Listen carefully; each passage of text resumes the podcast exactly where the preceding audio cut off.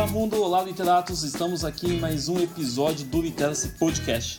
Toda semana eu, Caio Vitor, e um convidado especial peculiar.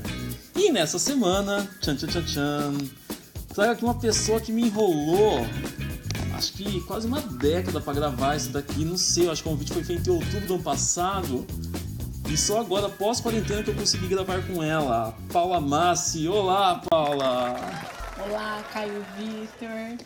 Eu acho que as coisas acontecem quando elas têm que acontecer. Esse é o momento da gente estar tá aqui. E é um prazer. Então, para quem não conhece, pessoal, a Paula ela é a pessoa que que tenta me criar, na verdade, sentimentos no meu coração, né? A Paula fala que eu não tenho sentimentos e eu sou a pessoa que traz a Paula para a realidade. Sua coach emocional. É, é minha coach, coach emocional. Desculpa, esqueci do termo, Paula. Mas enfim, Paula, é um prazer tê-la aqui. Você tá bem, Paula? Eu tô ótima, feliz, muito feliz. Paula, quem que é você? Se apresenta aí pro pessoal. Além da coach emocional do Caio, uma coach emocional, pedagógica, né, marketing. Incansável. Incansável. Coach emocional do Caio. Bom, eu sou Paula, Paula Rodrigues, de solteira, Paula Massi, é, meu nome é artístico, Paula Massi. Eu sou formada em letras, com especialização no ensino de língua estrangeira e gestão escolar. Sou apaixonada pela língua espanhola. É, dei aula de espanhol por muitos anos. Deixei para você esse legado, depois de te doar bastante chocolate da minha Páscoa. É verdade. Então, sou casada, mãe de dois filhos, Trabalho hoje na coordenação de um colégio com ensino fundamental, séries finais. Estou me redescobrindo dentro da escola. E gosto muito de escrever, acho que mais do que você, porque você gosta mais de ler. E tô aí, feliz de estar aqui com você pra gente falar de coisas que Boas. são sentimentos. Sentimentos, coisas boas. Pessoal, uma curiosidade: a Paula e a família dela não gostam de chocolate. Quando eu a conheci, em 2013, Sim. sete anos, meu. Nossa, agora sete vai fazer anos. sete anos, em né? Julho, em julho. 13 de julho. Exatamente. Eu fui na casa dela e ela me ofereceu chocolate. Aí tinha assim um, balde, uma bacia tampada de chocolate. Eu falei assim, mas da onde surgiu tanto chocolate? Ela ah, é da Páscoa, a gente não come. eu peguei uma sacola e coloquei um monte de chocolate dentro pra casa. É verdade, eu fiquei com dó, porque eu fiquei imaginando, nossa, um mocinho tão novo, morando sozinho. Não tem chocolate na casa dele. Eu vou doar, vou doar um pouquinho de chocolate para ele. E aí toda semana que eu ia lá para me passar o conteúdo da aula, né, das orientações, que eu estava substituindo a Paula, ela me dava uma sacolinha de chocolate. Eu estava de licença, tinha feito uma cirurgia e depois dessa cirurgia não voltei mais para a sala de aula, assumi a orientação educacional. E aí o Caio assumiu as minhas aulas de língua espanhola e hoje tem ah, muito mais do que o espanhol tem, dentro tem. da escola. É, hoje já estou na, na, literatura, e enfim, é um começo, né? É, marcado, é o meu começo de carreira ali. É o orientador do meu filho na pesquisa e é um orientador admirável. Tira o couro do moleque, mas tudo bem, isso, isso é bom, né? Ela que manda, tá, pessoal? Porque eu sou um, uma pessoa assim, ó. Sim. Sentimental. Todo assim. mundo que ouve aqui te conhece, vai saber que Não você tá sei. tá mentindo. Mas eu sou sentimental. Eu acredito, eu sempre falo pro Caio, Caio, eu sei que tem um coração dentro de você. Tem muita gente que acha que não. Mas eu sei que tem um coração dentro de você, Caio. mas enfim, bom, e né, para falar assim, gravar esse podcast, a gente pegou um livro que mexe bastante com as emoções. É um livro que eu emprestei pra Paulo no ano passado e ficou com Você ela até me hoje. Deu? Não, Paulo. Ah, achei que era presente. eu gosto tanto dele, Caio. Tudo bem que ela usa como manta, né? Mas. Manta, desculpa. Sim. Mas é meu ainda, tá? Mas acho que eu quero ficar com ele, porque como tem agora tá na moda pós-pandemia, eu quero pós-podcast, que eu preciso voltar ao livro depois do podcast. Ok. Bom, pessoal, a gente escolheu um livro que é do Matheus Rocha, é um autor contemporâneo, muito novo, ele está com seus 29 anos, alguma coisa assim. E ele tem um blog também chama Neologismos, uma página na, no Instagram, tem no YouTube. E eu conheci, Paulo, não sei se eu comentei com você, mas eu conheci quando eu fui pesquisar um, um, algumas ideias, né? Eu, às vezes não tenho o que fazer, eu fico pesquisando coisas para fazer. Que inveja. e aí eu vi que ele fala sobre um pote de gratidão.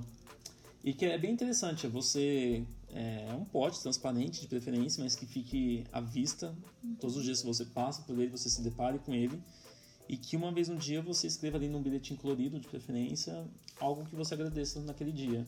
Vou fazer um desse. É, é, bem interessante. Fazer. Eu comecei a fazer no quando eu vi a ideia, eu não fiz logo de cara. Eu comecei a fazer, eu acho que de setembro do ano passado para cá.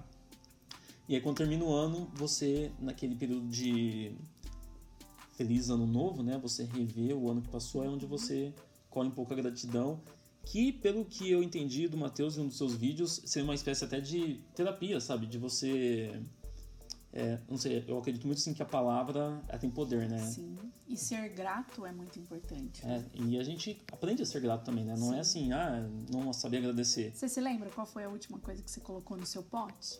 Lembro. Pode falar ou não? Não. Mas depois eu falo aqui pra você. e esse autor, pessoal, ele super simpático, me respondeu no Instagram, inclusive. Ele escreveu vários livros. Seja o amor de sua vida, Não me julgue pela capa, No meio do caminho tinha um amor. E o que nós selecionamos hoje é o título Pressa de Ser Feliz Crônicas de um Ansioso bem atual, né? Ansiedade. Sim, é, eu confesso que quando eu achei que o Caio tinha me dado o livro e ele me emprestou, eu fiquei imaginando, será que ele acha que eu sou ansiosa? Porque o Caio, ele, ele me indica muitos livros. Ele é o meu coach literário e de leituras afins. Várias leituras. Logo vai ter alguns episódios sobre essas leituras, ah, essas leituras, literaturas afins. Quero participar. É, e o Caio me entregou o livro e eu fiquei pensando: será que, que eu sou ansiosa? Ou será que é porque eu tenho pressa de ser feliz? Ou será que é porque eu sou muito feliz? Não entendi. E aí comecei a ler e explicando, é, conversando com o Caio, explicando como eu tinha feito a leitura. E quando ele fala que o livro é um mantra, é, e que hoje é muito atual, porque acho que a ansiedade hoje faz parte da vida da gente, né? Ansiedade para voltar a fazer coisas que não, não estamos fazendo, ou ansiedade para saber como as coisas vão se resolver, enfim. Ansiedade de, de ser feliz mesmo, de voltar como a. Como o título coloca, né? Conviver, de voltar ao normal, que a gente diz. Então eu disse pro Caio: parece meio que uma bíblia, porque a Bíblia para mim, né, é o meu livro principal. Eu leio e volto nela e ela tem um outro significado, uma outra mensagem e sempre atual na minha vida. E eu senti isso lendo as crônicas. Desse momento que tá comigo desde outubro, Caio, você disse? Então não foi só nesse momento, né, que que é um livro que para mim foi atual um mantra mesmo. Ou seja, se minha ansiedade atacar, você já sabe, pessoal, quem que é culpada, tá? A pessoa que roubou Não, gente, eu sou a pessoa que controla a ansiedade do Caio. A controladora da ansiedade. E aí eu fui ouvindo algumas outras coisas sobre ansiedade. Ouvi um outro podcast, Mamilos, que a gente gosta. Sensacional. Sobre ansiedade. E aí elas falavam, né? Uma, uma, uma psicóloga falava que a ansiedade ela não é uma coisa ruim, só ruim, é uma proteção, é uma, é uma defesa do seu corpo. Ela é ruim quando ela passa do limite, quando ela começa a fazer como um carro que o alarme dispara sem ninguém ter mexido nele. Então, aí sim ela fica sendo algo negativo, algo, algo que começa a te isolar dos outros e às vezes até de você mesmo, né? Que é o que eu senti aqui em algumas crônicas do livro que, que o Kai me deu, ou me emprestou. E. Tô sentindo uma indireta aí. Não vai, não vai ter jeito. Então, eu me, eu me entendi como uma pessoa com uma ansiedade protetiva. Não uma ansiedade que me afasta, porque acho que uma das coisas que eu mais gosto é de gente, é de estar junto. Né? Então, Por isso que eu tô muito feliz da gente estar aqui hoje, nesse dia, que tinha que ser hoje. e falando sobre isso, sobre coisas que a gente gosta, de estar junto, de sentimento e de livros. E esse livro, pessoal, ele tem uma divisão peculiar, né? Para ser um livro de crônicas, não é muito comum a gente encontrar esse tipo de, esse tipo de divisão. Uhum. Como que é, Paula? Isso mesmo, ele tem três, três partes. Começos, no plural mesmo. Sim. Começos, meios e fins. Então, são três é, estilos de textos, né? Que, que ele vai colocando. Primeiro, ele coloca é, falando de como as crônicas falam de como a situação da ansiedade pode começar, né? Depois o que o que ela traz e depois como sair, como buscar fuga, como fugir Sim. dessa ansiedade. E nem sempre usando o termo de ansiedade, né, Paula? E eu acho que isso é uma sacada muito legal do autor que ele a gente sabe que ele tem uma ansiedade como plano de fundo, mas não necessariamente ele cita a palavra ansiedade. É, porque eu acho que a ansiedade, ela envolve vários outros sentimentos, né? Então, é, a saudade pode gerar né, uma certa ansiedade, o medo, ansiedade. Então ele vai colocando assim outros sentimentos que ao final quando você para, volta, reflete a leitura, você entende que ali tem sim algo que te gera essa angústia. E os temas, né, são os mais diversos, pessoal. A gente tá até conversando naquele momento prévio aqui de gravação, que é um texto que ele vem mais no sentido de desabafo, mas é um desabafo filosófico que não tem como mexer com o leitor são textos bem íntimos, né? E eu acho, eu acho legal que ele vai falar numa entrevista, Paula. Eu assisti ele em alguma, em alguma rede social, em alguma coisa que ele fez, eu assisti, que ele fala assim que ele só escreve o que realmente ele sente, sabe? Adoro. E é, é legal isso, porque quando a gente pensa numa literatura mais clássica, clássica, acadêmica, é muito comum que o poeta seja um fingidor. Que ele entra numa capa Escreva aquele sentimento. Escreva o que tem que escrever, não é. o que ele quer escrever. E aqui não. Ele é fiel aos seus sentimentos. Sim.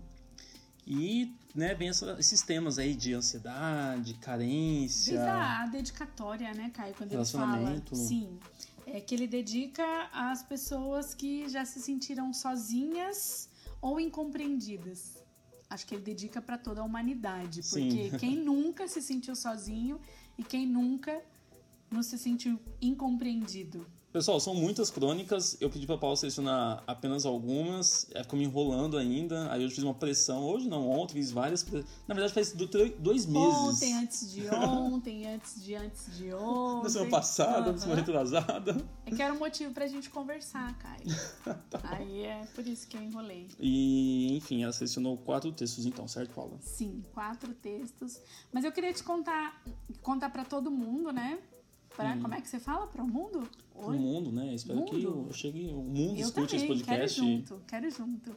É, como eu fiz a leitura? Né? É um livro muito gostoso, muito envolvente. E ele tem páginas com, com ilustrações e pequenas frases que resumem ou que trazem ali uma, é, uma menção ao que vai tratar a crônica. E quando eu comecei a ler, eu comecei por essas imagens, lendo e tentando me identificar e ver por qual eu gostaria de começar. Depois dessa leitura, eu fui para as listas. Ele se divide, né? Como uhum. nós já falamos, começos, meios e fins. Então, no começo, nos começos, ele tem uma lista que ele faz da, da sua ansiedade de coisas que o acalmam. Então, por exemplo, é, um banho quente, é, adotar um animal para não se sentir sozinho, fazer desenho, é, arrumar ver um, sua, filme. ver um filme, arrumar, trocar os lençóis da cama por uma roupa de cama limpa e cheirosa, enfim. A segunda lista, ele já traz coisas é, cotidianas que eu acho que ele já sente dificuldade de fazer, que é o que eu sinto, né? Então ele faz listas de livros que ele gostaria de ler, de filmes que ele gostaria de ver, é, de lugares que ele gostaria de visitar, mas que ele nem sabe se ele vai conseguir realizar ou não, mas ele tem uma lista. E a última lista, que é a mais interessante, ele faz como um manual. Um manual para que as pessoas. Ele até sugere no livro que você arranque a página e entregue para alguém que tenha paciência ou que, que queira é, conviver com você e com a sua ansiedade. Se você não quiser estragar o livro, ele sugere que você tire cópia e entregue para qualquer pessoa que se aproxime e queira te ajudar. Ou se você tiver dinheiro, você compra um livro pra pessoa, né, Paula? Pode ser. Ou você dá de presente o livro todo pra pessoa, assim como aconteceu comigo, gente. Então, essas listas é, também me direcionaram a por onde começar a ler a minha leitura. E aí, posso falar da primeira aqui, Caio, que eu escolhi? Sim, o título é Crescer Dói. Crescer dói. E doeu. Muito, dói até hoje, dói até hoje. E na, a imagem que tem é, antes dessa crônica é de uma lagarta, né, um casulo, e ela vai é, saindo e se tornando uma, uma borboleta. É, e o texto fala dos, do quanto ele sentia dores quando ele era criança. Sentia dores e eu me identifiquei porque eu, enquanto criança, tive muitas dores de crescimento. Apesar de não ser muito alta, não ter crescido tanto. Mas eu me lembro que eu tinha muitas dores no joelho, nas pernas, e a minha mãe me levou ao médico. E o médico não me deu remédio, ao contrário dele. No texto ele fala que o médico deu um remédio, mas não avisou para ele que aquele remédio era só para dor física. Sim, e passageiro, né? Que ele continuou crescendo e aí as dores mudaram e as dores se tornaram emocionais. E aí ele se lembrou que é, ele pensava que o médico falhou, ele falhou, ele me deu um remédio que não que não funcionou. E aí ele foi entendendo, ele vai falando que ele vai entendendo que esse crescer nunca para. Então hoje o que ainda dói? Dói crescer com as mudanças, crescer com com as perdas, com os, os fins. Os né? momentos de dor, né? É. E ele enaltece bem essa parte, especialmente quando ele tem uma frase, né, que ele fala assim: crescer dói. Dói e não é pouco. É. Eu selecionei a mesma. A mesma frase? Sim. E que ele. E que depois vai até falar assim, né? Que é com essas dores que a gente mais aprende. Sim. Nesse momento de dor. E, e que a gente tem que aprender a lidar com a dor, né? Uhum. É que dói. É. Eu não, não concordei com ele quando ele disse que a felicidade é um curativo. Ele fala que tem momentos de felicidade que eles são curativos para esse, esse crescimento dolorido dentro do, do ser humano. Eu selecionei a mesma frase que você, é, porque eu acho que a gente vive esse cotidiano, né? De, de crescer, de se des, se desprender de coisas que vão fugindo do controle da gente e que dói e que depois a gente olha e, e entende que vai se encaixando, que tem um porquê, né? Mas eu não acho. Ele sempre cita a felicidade de alguma maneira e aqui ele cita a felicidade como um curativo.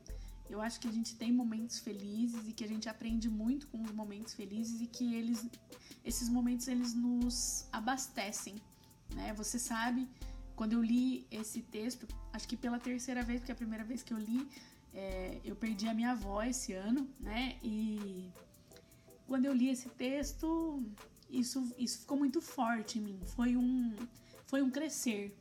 Olhar para tudo que a gente viveu, para tudo que ela me ensinou e entender que eu cresci e que eu precisava seguir com tudo que ela, com tudo que ela me abasteceu.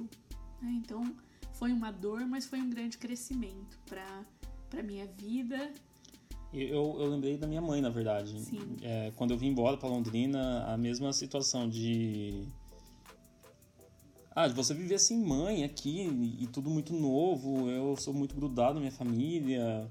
E enfim, mas é, é nesses perrengues aí que a gente tem que saber levantar após cada queda e esperar a próxima dor, que é uma coisa que a gente vive constantemente, né? Mas é, é, crescer dói e doeu ler esse texto. É, sim. Depois da, da sua frase, né? Ele fala, amigo, posso ler? Claro. Assim? Amigo, crescer dói. Dói e não é pouco, mas passa. Nem que seja para doer de novo. E viver, exata, e viver é exatamente isso. É se equilibrar na corda bamba da existência é continuar os percalços e lidar com os, as adversidades. É querer ser alguém e batalhar diariamente para ser aquele alguém. sem se contentar com nem um milímetro a menos. E é o que todos nós tentamos fazer diariamente: crescer. Crescer. E que essa crônica, né, Paula, ela já nos joga para outra crônica que você selecionou. Que o título é No Ringue da Vida a gente apanha, mas também bate. É. Que é esse apanhar que também dói. A gente bate, retruca e a gente aprende. Sim. E esse pra mim foi difícil, cara. Esse? Esse foi bem difícil porque é, eu sou uma pessoa que não gosto de conflito. Então o ringue pra mim é um lugar. Eu também não, Paula. As pessoas gostam de arrumar conflito comigo, mas eu fujo de conflitos. Ah, é, eu nunca tive nenhum conflito com você, né, Caio? Ah, já tivemos, Paula. Ah, mas você Ah, não, você considerou- não, com pessoa não, com pessoa não, como Não, que- coordenação sim. É, é. sim. Mas olha, tá vendo? Eu nem considerei aquilo como um conflito, Caio, porque é, eu fujo deles. eu prefiro resolver as coisas de uma outra maneira. Então, essa crônica, ela me fez pensar: por que você não bate? A hora que precisa bater. Por que você não bate? Porque às vezes quando a gente não bate né, na situação, no, no, no outro, né? você acaba se autoflagelando, você se bate. Porque para fugir do conflito com o outro, você vive um conflito interior, né? Então, é, ficar pensando ali no, no que ele fala, no que ele é, compara a felicidade com conquistas, né? Não sei se só conquistas, mas o, Mas acho que essas conquistas. É, o processo. são- é, não só o processo, mas assim, é, são coisas mínimas, né? Eu acho que não é conquista assim de triunfos e, e nada disso. grandes, né? E, e constantemente nós somos nocautea- nocauteados, né? Sim. Diariamente. E tem uma hora que cansa. E ele coloca isso, se eu não me engano, né? Que tem uma hora Sim. que o corpo cansa, que dá vontade de desistir. A hora que você tá na lona mesmo. O que me atraiu no começo foi é, quando ele falou dos diários. Sim. Que ele ganhou um diário com cadeado. E eu tive pelo menos uns 15 desse. Eu tinha muitos diários. Até preciso ver se eles estão na casa da minha mãe. Ainda tinha uma caixa de diários. Porque eu sempre gostei muito de escrever e eu escrevia tudo. Escrevia tudo. Eu não fui uma adolescente assim muito Rebelde. rebelde. Eu acho que por isso, porque eu não guardava. Às vezes não falava, conversava muito com a minha mãe, mais com meu pai. Eu acho ele, ele tinha uma abertura, tem ainda até hoje, né? Uma abertura bem legal pra gente conversar. Mas eu escrevia. Eu escrevia o que tava doendo, eu escrevia o que tava feliz, eu guardava papel de bala, cartão, pétala de rosa. Então era, era uma história. E quando eu precisava voltar naquilo, tava ali, né? Fazia parte da minha história. E quando ele fala do ringue, que é como se você estivesse na lona e aí todo machucado e você diz: Não, eu vou levantar, eu tô no fim, mas eu preciso continuar lutando, mesmo machucado. Tem uma frase, a frase que eu acho que é bem no finalzinho, assim, me marcou bastante. Aquela, quando não há mais pra onde afundar, o fundo do poço se torna um trampolim. A mesma coisa que eu, a mesma coisa, ó, tá escrito aqui, gente. Vocês É, não estão vendo, e mas ele vem, tá. e que vem a ideia, na verdade, de resiliência, né? Sim. E a outra crônica, Alto Amor. Por que essa crônica, Paula? Então, Você sabe que ela tem muito a ver com o que eu falo pra você todo dia à Todo noite. dia. É tanto que é, o Caio, eu via o cacto no Caio, né? Assim, parece é, é, diferente, né? Tem uns espinhos que dá medo, mas quando dá flor é uma flor linda, né? É uma flor muito bonita, a flor do cacto. E um domingo de manhã, até gravei esse, essa crônica, mandei pro Caio pra mostrar pra ele que eu tava lendo sim e que o livro que ele me deu não tava guardado, que tava ali, né? Um áudio de sendo- 4 minutos, pessoal. Isso mesmo, lendo. Ouvi em 3 dias. Ah, é, bom saber, bom saber. Então, e ele conta a história, né? Que ele ganhou um cacto e, e esse cacto tinha as instruções, ele precisava ser regado uma vez por mês. Então tinha a data que ele. A última data que ele tinha sido regado, e, e aí, claro que passou, né? Quando ele se deu conta, já tinha passado mais de 30 dias, e aí ele resolveu dar um dia de spa pro cacto, fez tudo, é, banho de sol tal. E aí ele começou a trazer essa situação pra vida dele, né? Do quanto ele precisava cuidar dele. E eu fiz a, a leitura nesse num domingo de manhã, assim como falava o texto. É, eu não tenho uma boa relação com as plantas, infelizmente eu, eu gosto delas. São falsas daqui? isso, elas não são falsas, Caio. Elas Ah, tá. são. É, é outro nome, esqueci Tá, agora. plástico tá? mesmo. Elas são permanentes. Lembrei. Flores permanentes.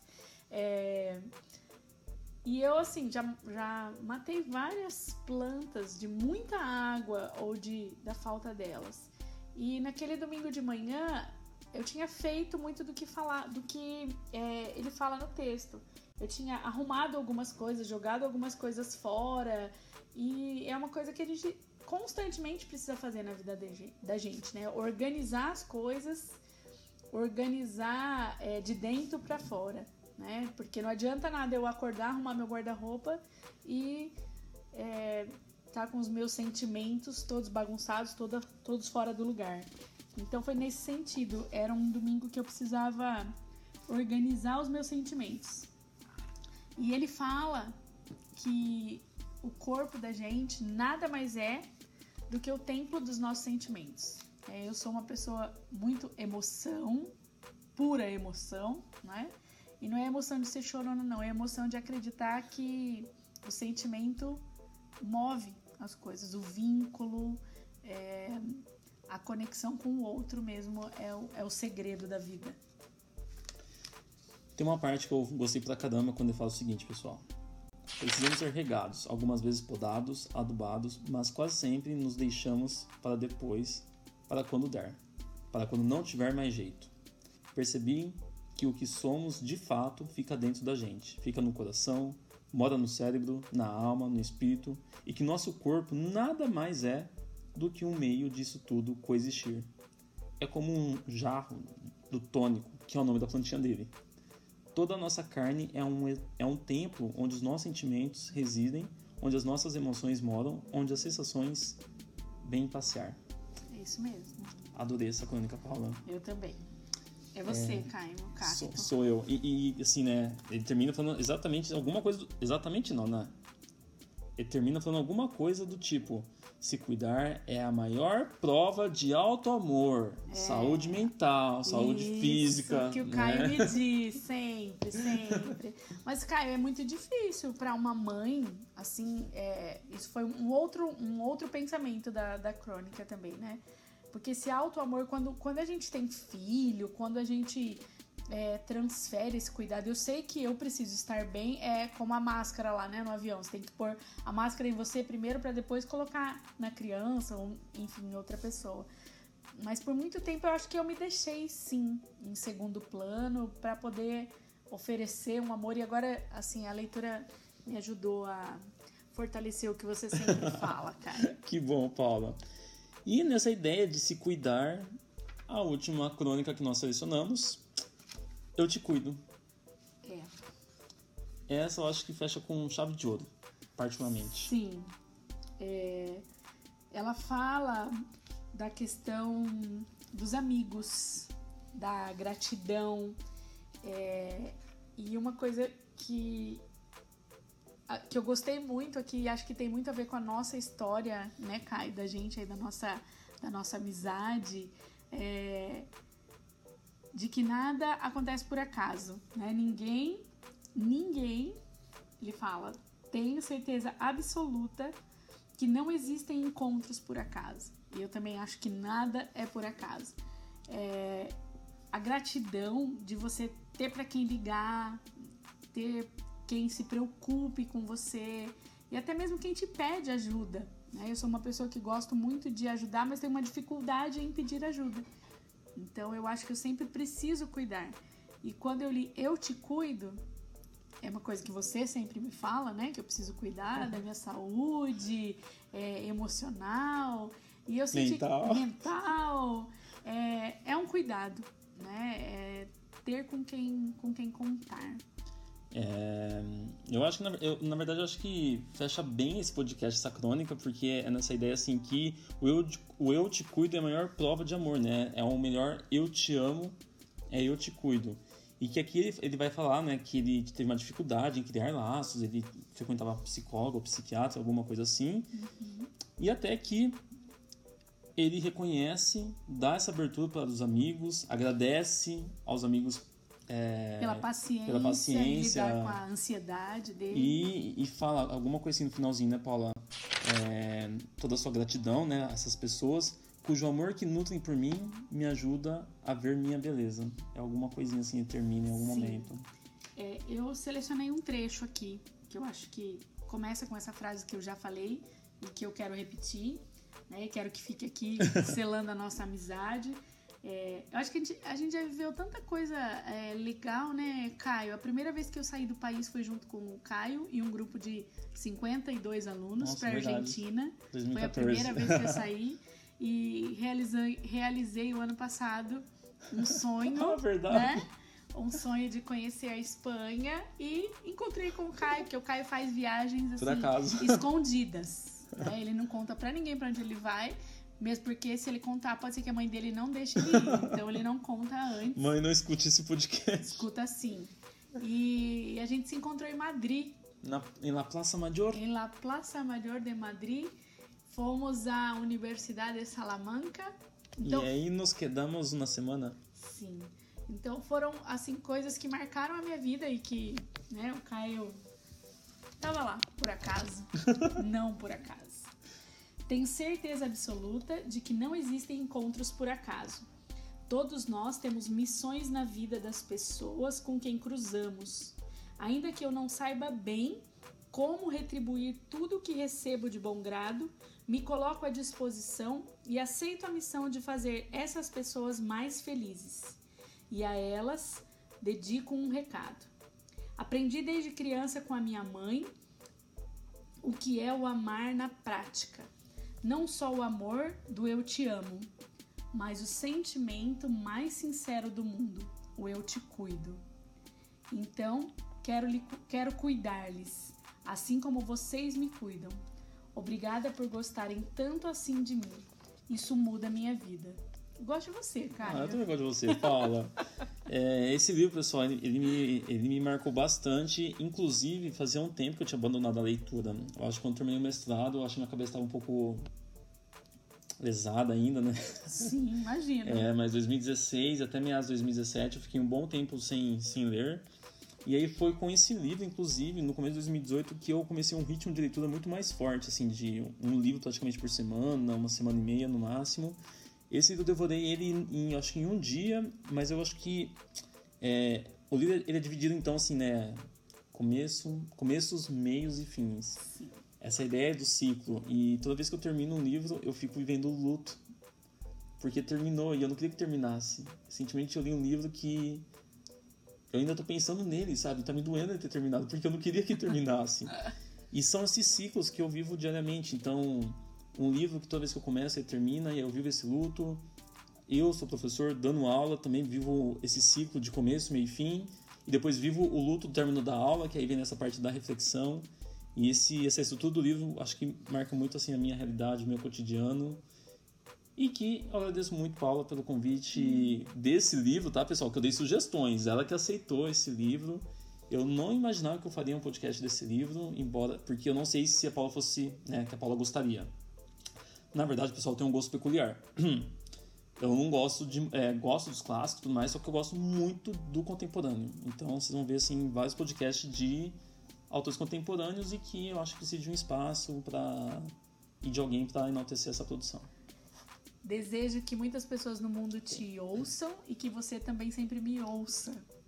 Porque é, eu acho que a relação, né, o cuidado que a, que a gente tem aí nessa nossa profissão, né, de lidar com tantas, com tantas vidas, de Situações. fazer parte de tantas histórias, de ter uma importância que a gente talvez não imagine, né? Então, é, e vocês aí, professores, na sala de aula, vivem o melhor da educação. Né? A sala de aula é, é o melhor lugar onde coisas difíceis e coisas boas acontecem o tempo todo. Paula, e por que, que essa leitura seria uma leitura urgente pro pessoal de casa? Porque todo mundo tem o direito de ser feliz, Caio. Porque todo mundo tem que se encontrar, todo mundo tem que tentar superar as dificuldades né, da vida e todo mundo tem problema. É, e enfim, a felicidade chega para todo mundo, eu acredito. É um livro, pessoal, de muita reflexão, de autoconhecimento e de. E é uns tapa na cara também, né? Bem na cara, bem doído. Mas é isso. Pessoal, nos vemos no próximo episódio do Literacy Podcast. Até mais. Tchau, tchau. Até mais.